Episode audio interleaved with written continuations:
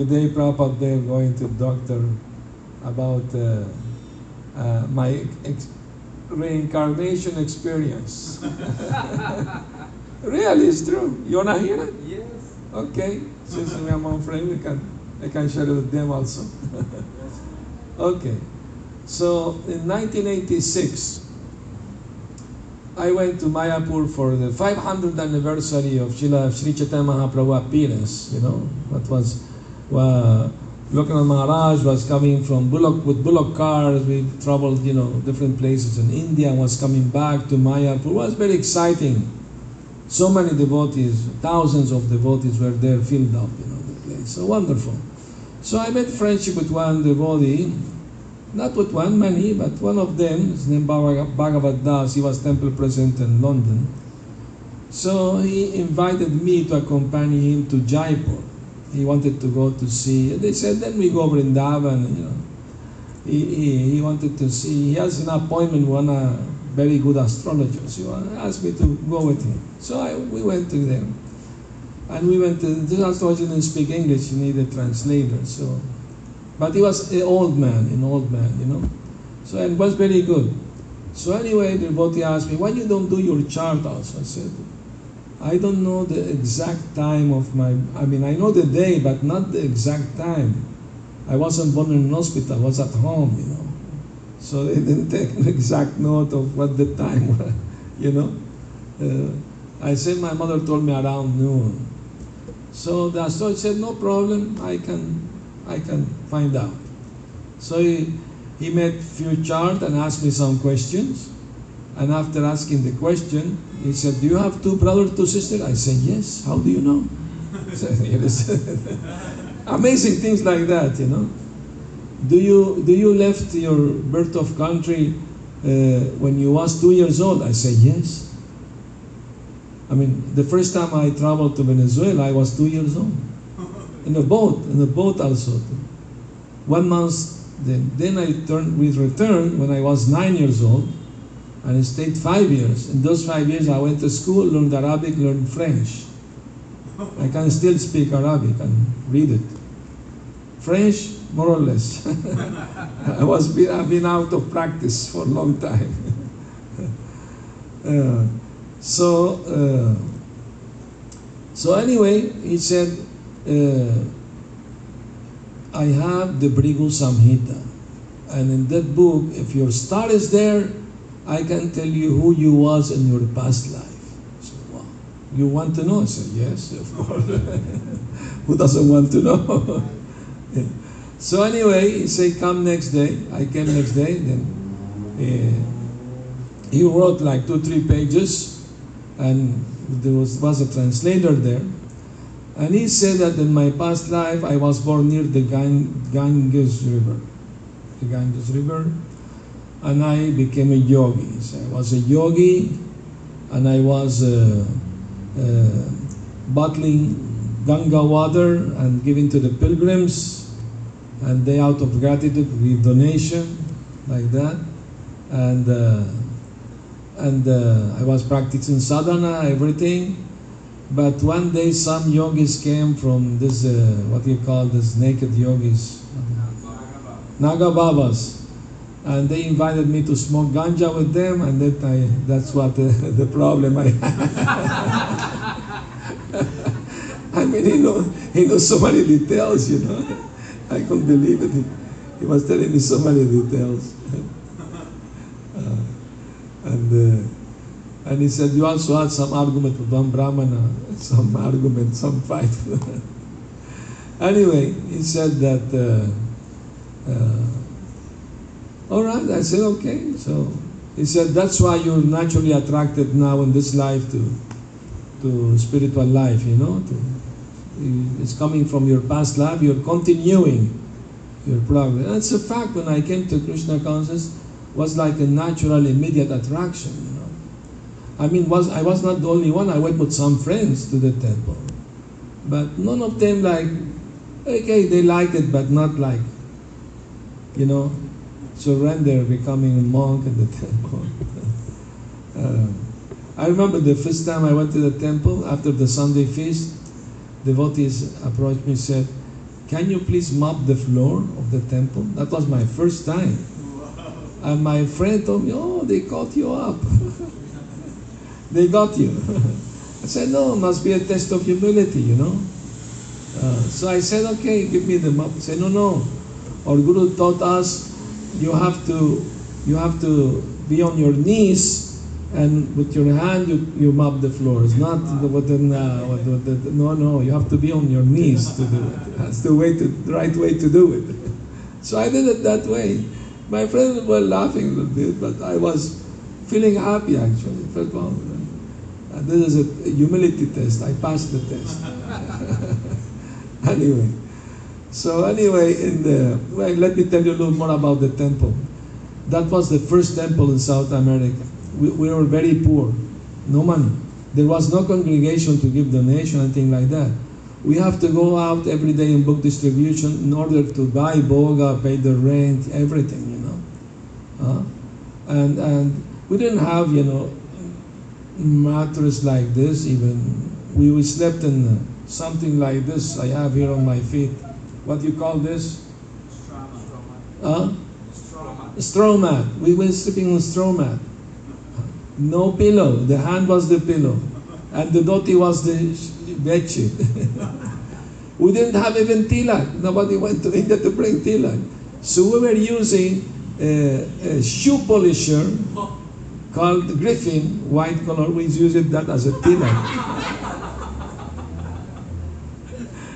and we were so poor, nobody had his own toothpaste. The temple commandant has the toothpaste. And in the morning we have to make a line and he will give a little in the in the finger eh, like this. A little more. No, that's some TV propaganda. This is enough. next one, next one. and we were like 20, 30 devotees, so there was not only one shower. So they put outside showers, you know, outside the, the, the house. So we, anyway was uh, very austere, but was very blissful, you know, very camaraderie, very friendly, you know, like that. Uh, was very very nice. Mm.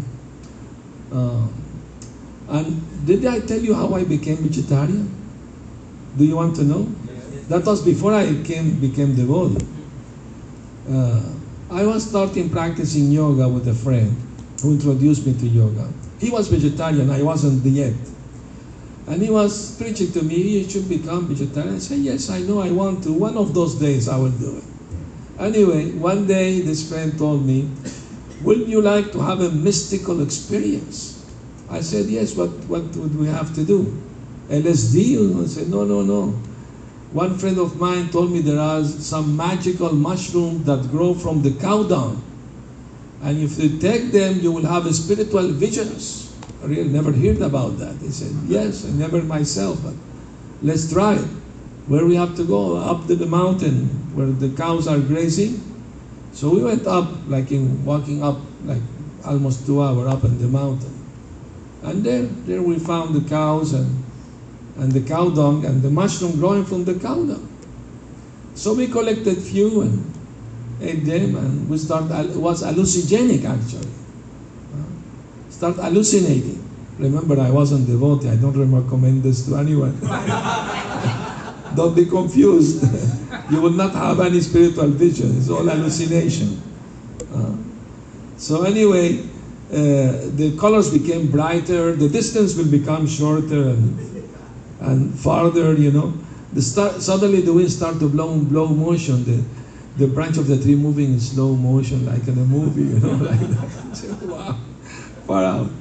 We found a cave with a human skeleton in it. Some, somebody living in, in a cave in the middle of the mountain there. And we saw like, like lakes, you know, big lakes, you know, amazing. Anyway, suddenly I lost my friend. I didn't know where he was. And the sun was setting. I said, no, no, I should go down, you know, before, before dark. So I was still hallucinating. I went down the mountain and there was a road and I was waiting for transportation and one cow was there grazing, you know. So I, I approached the cow and I started fondling the cow, touching the cow, you know. Uh, and suddenly the cow spoke to me. Of course, cows don't speak. this was hallucination. the cow said, You are a hard hearted person. You are fondling me, eh, showing love for me, but at the same time you're eating me. You are, you are very cruel. I'm giving you milk, yogurt, uh, butter, even this mushroom, and still you have no compassion for me. When I hear that, I fell on my knees. Please forgive me. I am I'm a fool. I promise you I will not eat meat again. Some people were passing with their car and they're looking. He's talking to a cow. this guy went nuts. so when I said that to the cow, the cow said, I, I can see you are sincere. So you are not going to eat meat again, never again in my life. Then I forgive you. So, oh, then I hug the cow, crying, you know, thank you, thank you. And that's how I became vegetarian.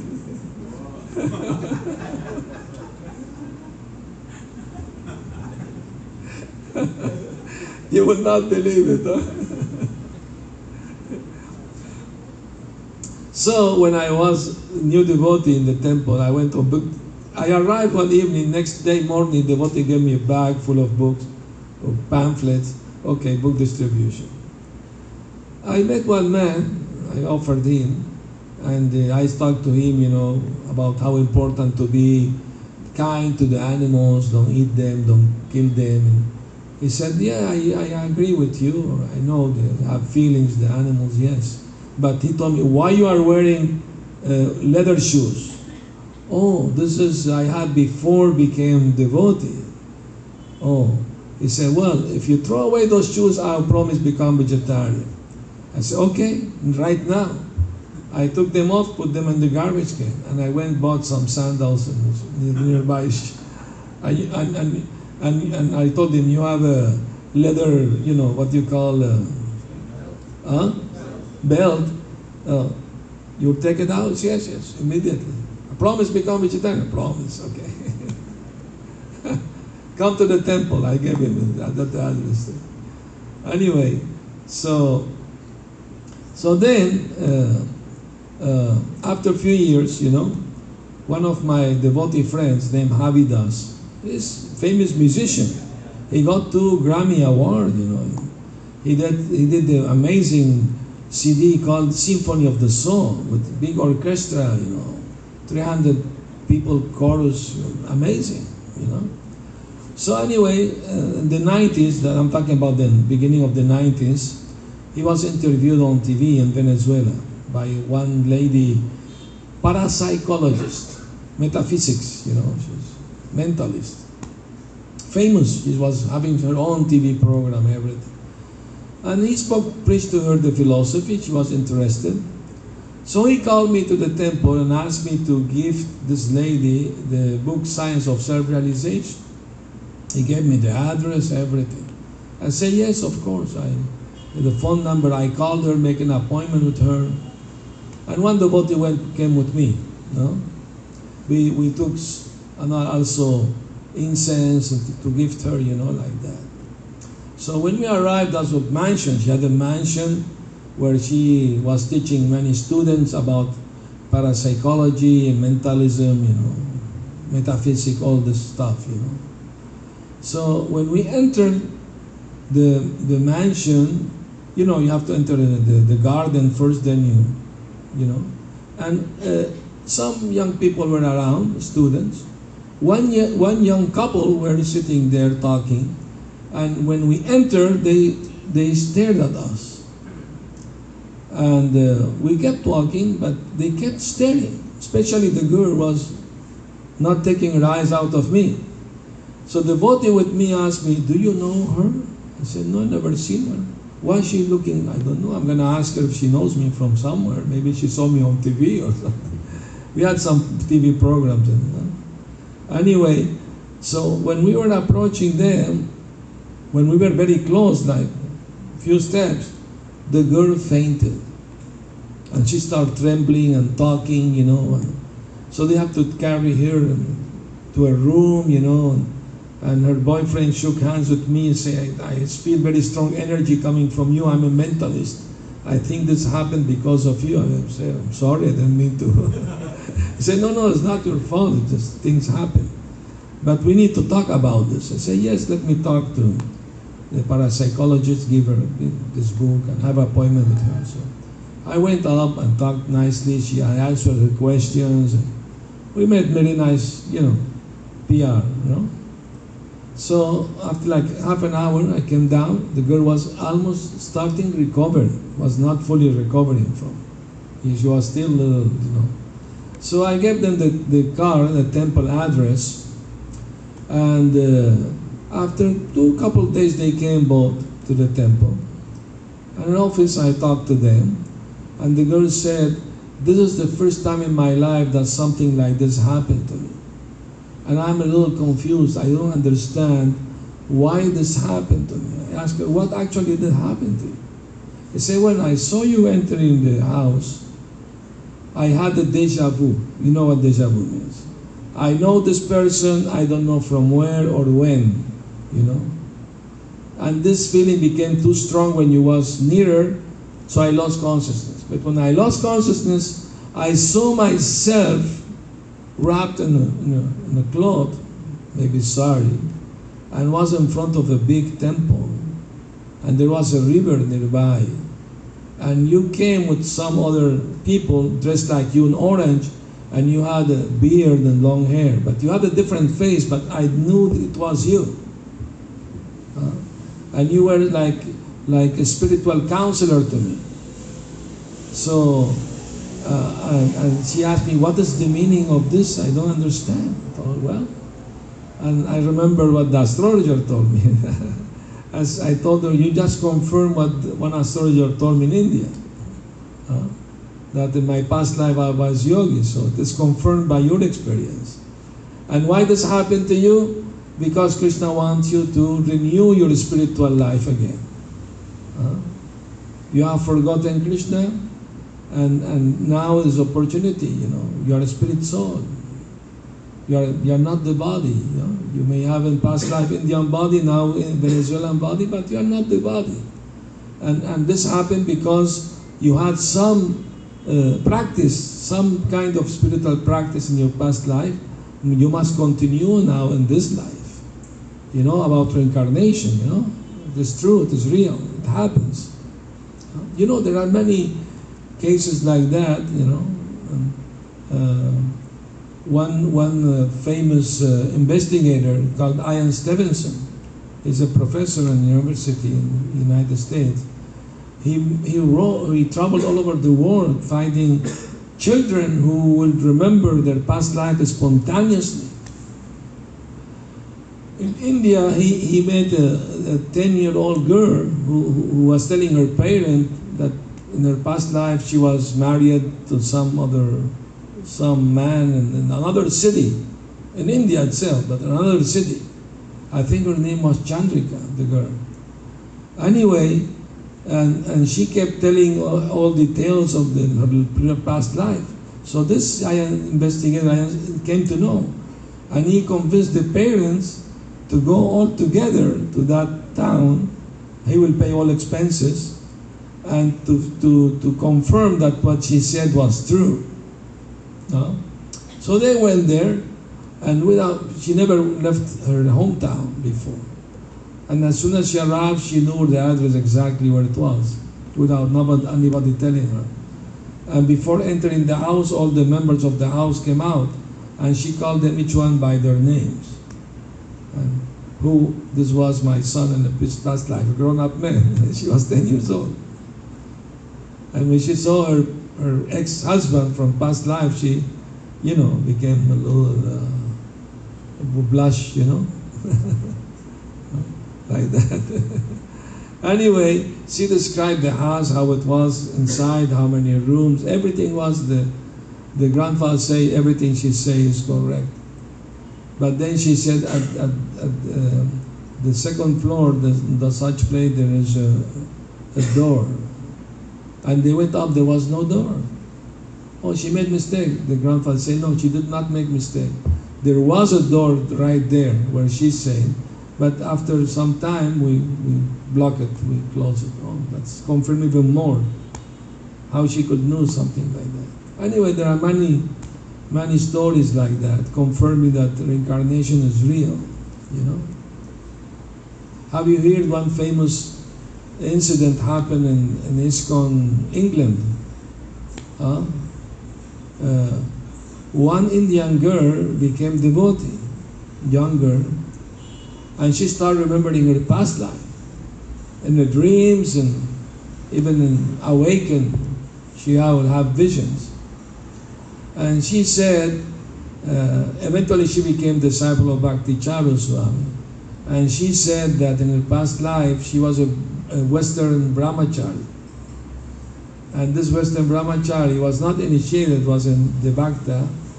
And uh, he became attracted to a young Indian girl. He wanted to marry her. But he was traveling in the car, Sankirtan, there was an accident and he died in the accident thinking of the girl he likes. So he was born like a girl. it's a real life story. And they found the story is true. Everything they made, you know, investigation about it. Eventually she forgot about it, got married and everything. Had a normal life, you know. So these things happen, you know.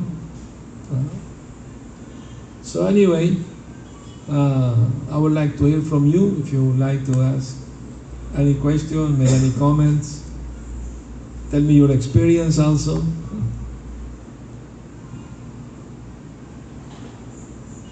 What do you say?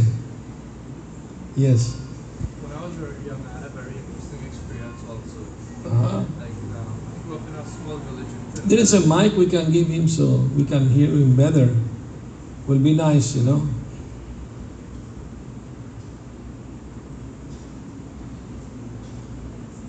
Otherwise, I land in this my mic. Can go back and forth, no problem.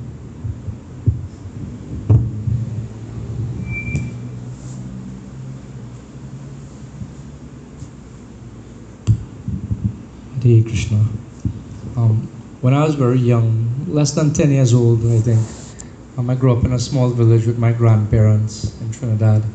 And, you know, there's always the village pundit, Hindu priest, and sometimes they also know a little bit of astrology and whatnot.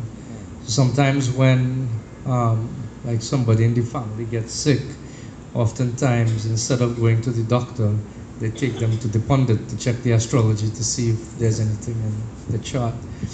So my grandparents, my grandfather took me. And I remember this pundit very, very nice, you know, gentleman, you know, very, you know, affectionate type of person.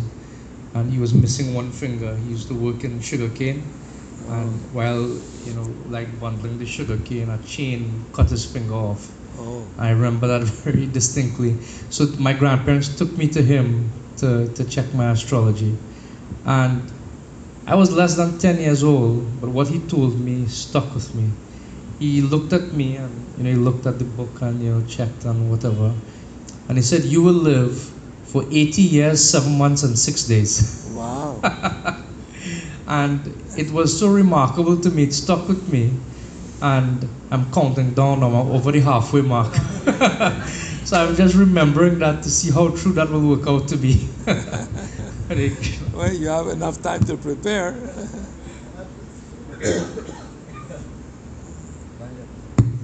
so it's good to know, you know. Uh, anyway, this astrologer actually told me I'm gonna live at, at the age of 67. I'm 71 now. Krishna can change. Krishna can change the karma, you know, if we surrender to Krishna. Once a devotee went to Prabhupada.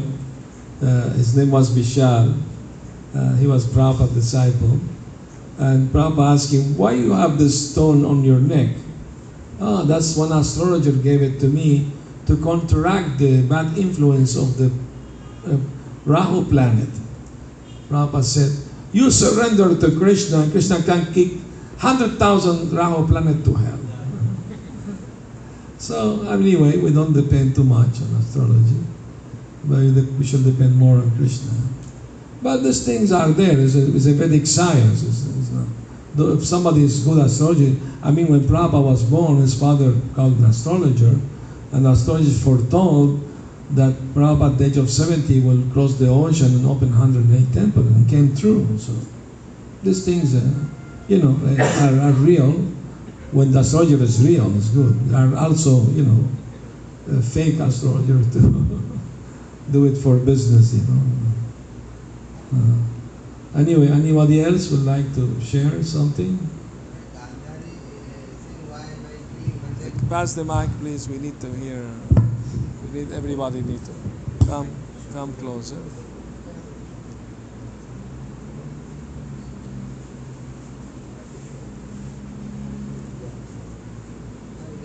Open. Why they why they close it?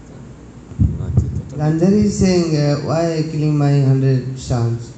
So then Krishna saying, uh, you remind your past life. And Gandhari saying, uh, two, three lives is remind, then again not uh, remind that. So then Krishna he remind all and a hundred uh, lives. Then uh, he's saying, uh, what is Kochua, what is called? Like group. Anybody know Hindi can help me? No Hindi speaking here? Uh, He, he will he will Kurma Kurma. Tell him and he will uh, translate. Tor- tortoise. Yeah, yeah. Kurma, I know what kurma means. Yeah. Yeah, so that um, giving that uh, eggs well. So that time uh, many girls going uh, playing that uh, river, then uh, breaking all uh, uh, counting hundred uh, eggs, is breaking. So Krishna saying so that I killing your uh, hundred sons. Ah, you're talking about uh, Dhritarashtra. Gandhari, Gandhari, Gandhari. Gandhari. Gandhari. Okay. I think he's saying that when Krishna, Gandhari wanted to find out why a hundred sons was killed, Yeah. and Krishna said, so many lifetimes ago, you broke while playing with your friends 100 tortoise eggs. Uh, turtle eggs. eggs. Yeah. That's why. Yeah. I have. I know another. Uh, okay. Thank you. Also, uh, when Dhritarashtra, after the Kurukshetra war, lost his hundred children, uh, he asked his guru Vyasadeva, "Why this happened to me?" And Vyasadeva told him that in your past life you was a king, and because of your bad karma, you got a very severe skin disease. It Was very difficult to cure. No doctor could cure it. Until finally, one doctor, Ayurvedic, came from South India, and he said he can cure your disease, but he need uh, to use the body part of a hundred swans. But he said, I will not kill them or accept the karma of killing them. If you accept the karma, then I can make medicine. And you said, yes, you are desperate, you are suffering, so you will send hundred swans to, to, to be killed. And you get cured. And because you didn't feel any remorse or, or, or pain, sorrow to kill the swans, those hundred swans now became your sons. And now you are suffering because of their death. See how the law of karma works. No? This is from Mahabharata.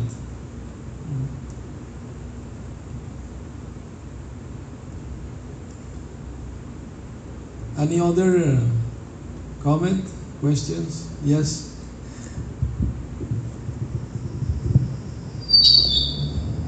I think I heard one additional part of that story, Maharaj.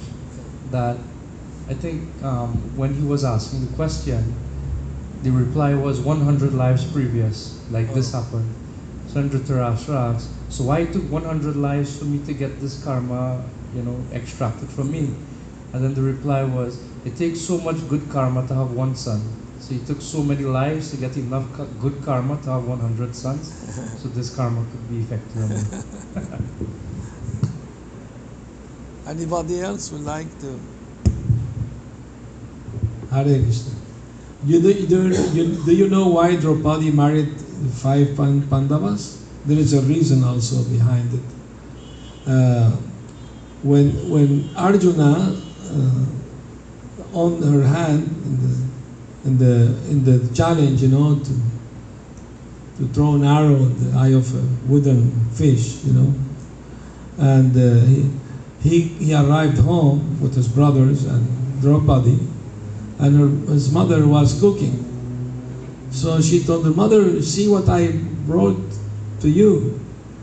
ah, whatever you brought, share it with your brothers, without turning her back, seeing what he brought. You know. So when she turned her face and saw Draupadi, said, no, no, I take back my word. And they said, no, no, your word can be accidental. You know, must be a reason behind it. You know, for us, the word of our mother is sacred. So we have to do it.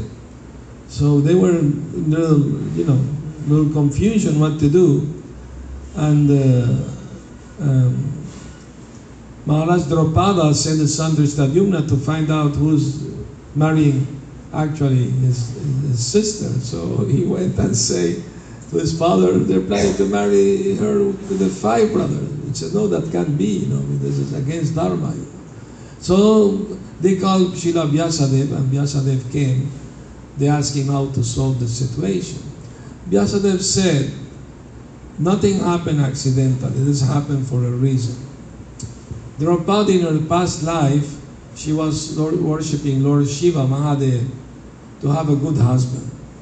And she did such great austerities that pleased Lord Shiva.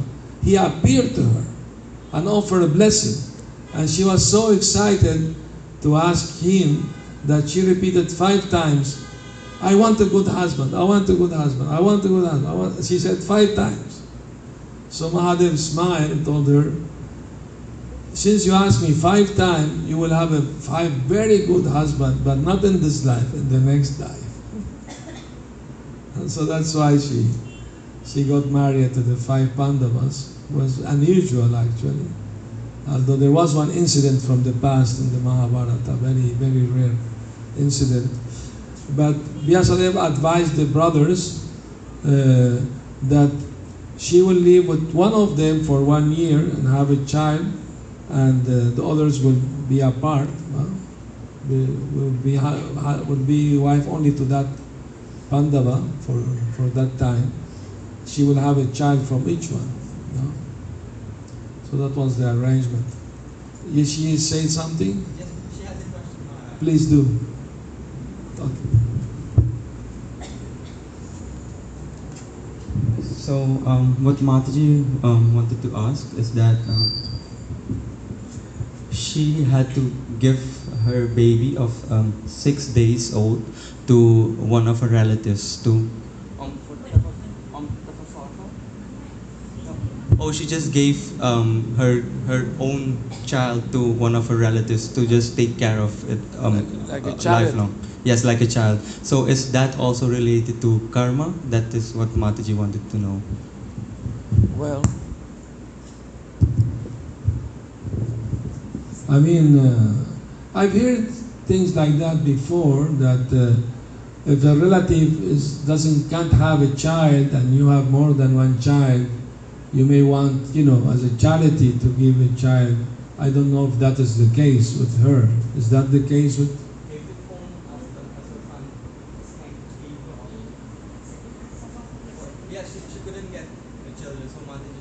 Uh, that's that's nice. I mean, if you have already your children, and you know they're gonna take nice care of the child, then it's okay. I mean, you did okay. You did okay. It's not related to anything of the past life that maybe. I mean, it could be. We everybody has a karma from the past, uh, undoubtedly. So it is possible that that, it was a girl or a boy. A boy. Maybe he was. They were they were his parent in the past life. Maybe. Huh? There was one amazing story happened in London, in England. Uh, two Indian brothers were very close to each other. One uh, will, will always take his brother to the temple. Come to the temple. No, I'm busy. No, no, you have to come with me to the temple. So he will drag him to the temple. And they start chanting japa and becoming devotees, you know. And they were very close to each other, very close to each other. Uh, and when their father died, they become even closer to each other. So the younger brother will see his brother as his own father, you know, very attached to him. But then it happened that the younger brother had died in a car accident. And, and uh, His elder brother, he was married and he had a son. When the son grew up, when he saw the photo of his father with, with his uh, uncle, he said, That your brother, that I was him. I was your brother. The child, five years old, was telling his brother, and he used to take me to the temple and, and teach me how to. "Oh, please take me again to the temple. and he was his brother from past life, became a son. A real life story. Recent, I mean, not a few years ago happened. So these things are real. It happens, those things. You know? Generally, uh, Nectar of Devotion said that uh, one continue from past life as a spiritual advancement, you know. As a, uh, is the, you know that verse from Bhagavad Gita. Neha vikramana shosti pratyavayuna vidyate swapamapyasya dharmasya trayate mahato vayat. In this, uh, in this um, mark, in this path of bhakti, devotional service, there is no loss or, or diminution. Any advancement you make will save you from, uh, from, from the greatest danger to go back to animal life. You are assured of human life to continue your, your progress. So this is the amazing thing. Karma is called anadi, not beginningless, because it started even before the creation of material world. Prabhupada said karma started when the soul desired to enjoy separately from Krishna. The karma in a subtle way started there. That was before the creation of material world. So karma is anadi, because anything happened outside the material world has no beginning. It's an eternal time. So there is no before and after. Understand? That's why called. Uh, that's why we are called uh, nityabaddha, eternally conditioned. Uh, because we don't know when the condition started. There is no history of the conditioning. And the bhakti, it, it doesn't start at certain point. No? When it starts, Ei rupe brahmanda brahmite kon bhagyavanjit guru krishna prasade pai bhakti latabi. By the mercy, when, when the soul is bhagyavan, is, is um, fortunate, by, then by the mercy of Krishna get uh, guru. And by the mercy of guru get Krishna, Krishna bhakti, latabij, in the heart. Then has to every day water the seed to grow on the tree. When the fruit is ripe, then you enjoy love of God. You know, that's the. But the bhakti start at a certain point. And and although we are nitya, I mean we are uh, Jivera Swarupa Hoy Nityadas, we are eternally servant of Krishna. But we have forgotten Krishna from time immemorial. So by the mercy of Krishna and Guru, we remember again Krishna. And once we start devotional service, success is assured. Even if you do 1% in each life, you will come to 100% in some future life. So success is assured. But of course, we should not leave it uh, for after many life. We, should try the best in this life. Uh, why take risk? Kali Yuga is becoming worse and worse. Better try this life. But the success is assured. Uh, Prabhupada said, even if you get up to 70%, Lord Chaitanya will put the other 30%. Uh, like that. So there's, a, there's hope, you know, this is hope that we can make it even in this very life, you know. There is possibility. We should try our best. Uh, and karma, although has no beginning, can come to end. Karmani nirdahati kintu cha bhakti bhajam. Brahma Samhita said, by practicing bhakti, devotional service, can diminish, even eliminates all karma. It's possible. And bhakti wasn't once it start, never end. There's a, and this life we are fully convinced to be that Krishna is the Supreme Personality of God. And when we become liberated and go to Vrindavan, Goloka Vrindavan or Gokula, actually our goal is not Goloka, our goal is Gokula. Why? Because nobody can go directly to Goloka. You have, when the devotee become perfect in sadhana, you know, sadhana siddhi or kripa siddha or, no, uh, nitya siddhas never fell down. Not our case. uh, then in the next life, according to his rasa, because Krishna will, the heart will reveal this rasa and will become completely purified. Then in the next life, he has to be born in, in Krishna's pastime in another universe where Krishna is performing his lila in Bhauma Vrindavan, Gokula. So our goal is to go Gokula. You can't just arrive in Goloka and who's this? We don't know. You have to become first relative of Krishna friend, you know, relative, you know, part of the family. Who invented family thing, brother, sister? Krishna invented all this. Understand? He made it up. so that's the thing, you know. You have to become, to be born from the womb of a gopi there, then you become either friend of Krishna or you become like par- parent, mother, father, like, like, or a gopi, you know uh, lover of Krishna. Uh, then, then from there, Krishna will take everyone to Golok. This is what he did when he came 5,000 years ago.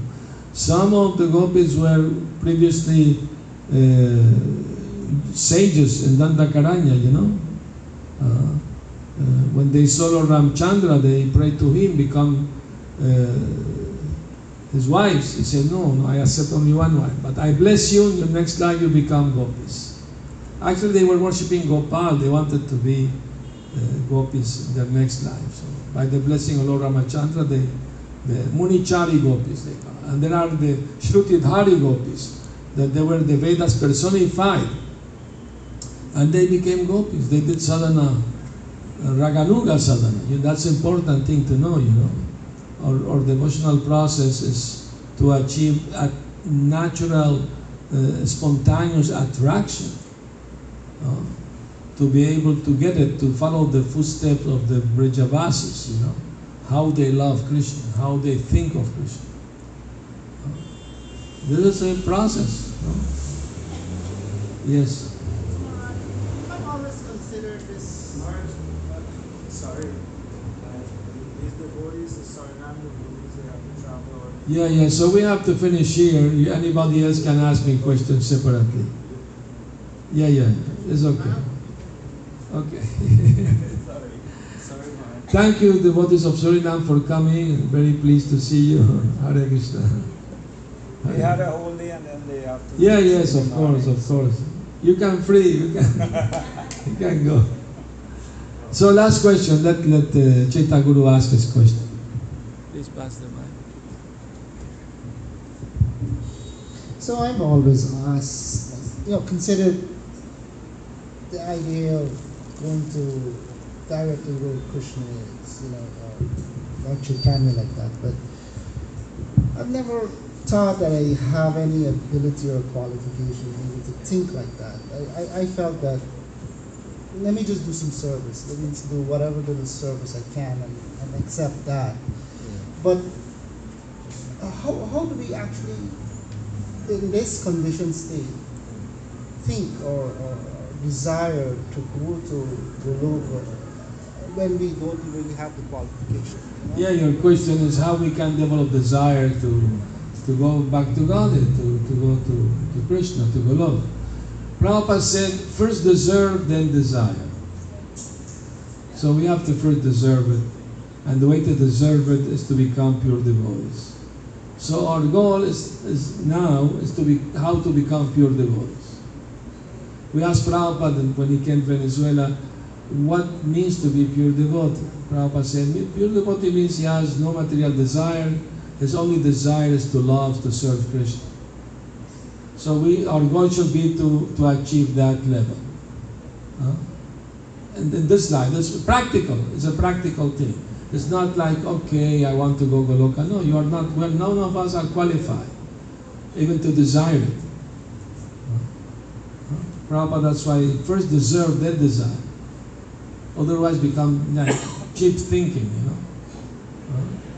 Like the first devotees who went to Vrindavan, some Babaji caught them up come, come, I will tell you who, who, who are you in, in, in Goloka. Oh, yes, yes, yes, come, come. And then one devotee entered the room of another devotee, and the devotee was flapping his, his arm like this. What are you doing?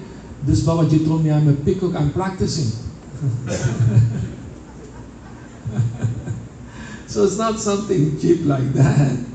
You know, it comes naturally when the heart becomes truly purified. Internally, one will start feel attraction to particular pastime or particular eternal associate of Krishna, and that's naturally, spontaneously start happening at a certain level. At a certain level.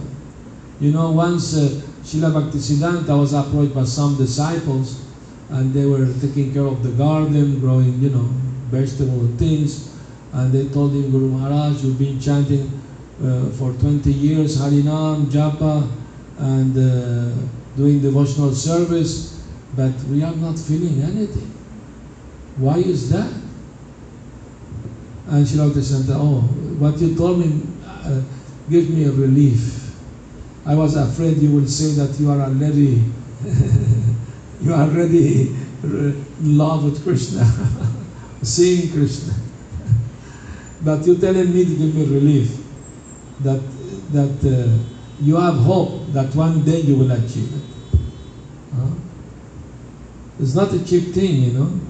Krishna, love for Krishna, Krishna prema is, is the highest treasure. It's not cheap thing to achieve.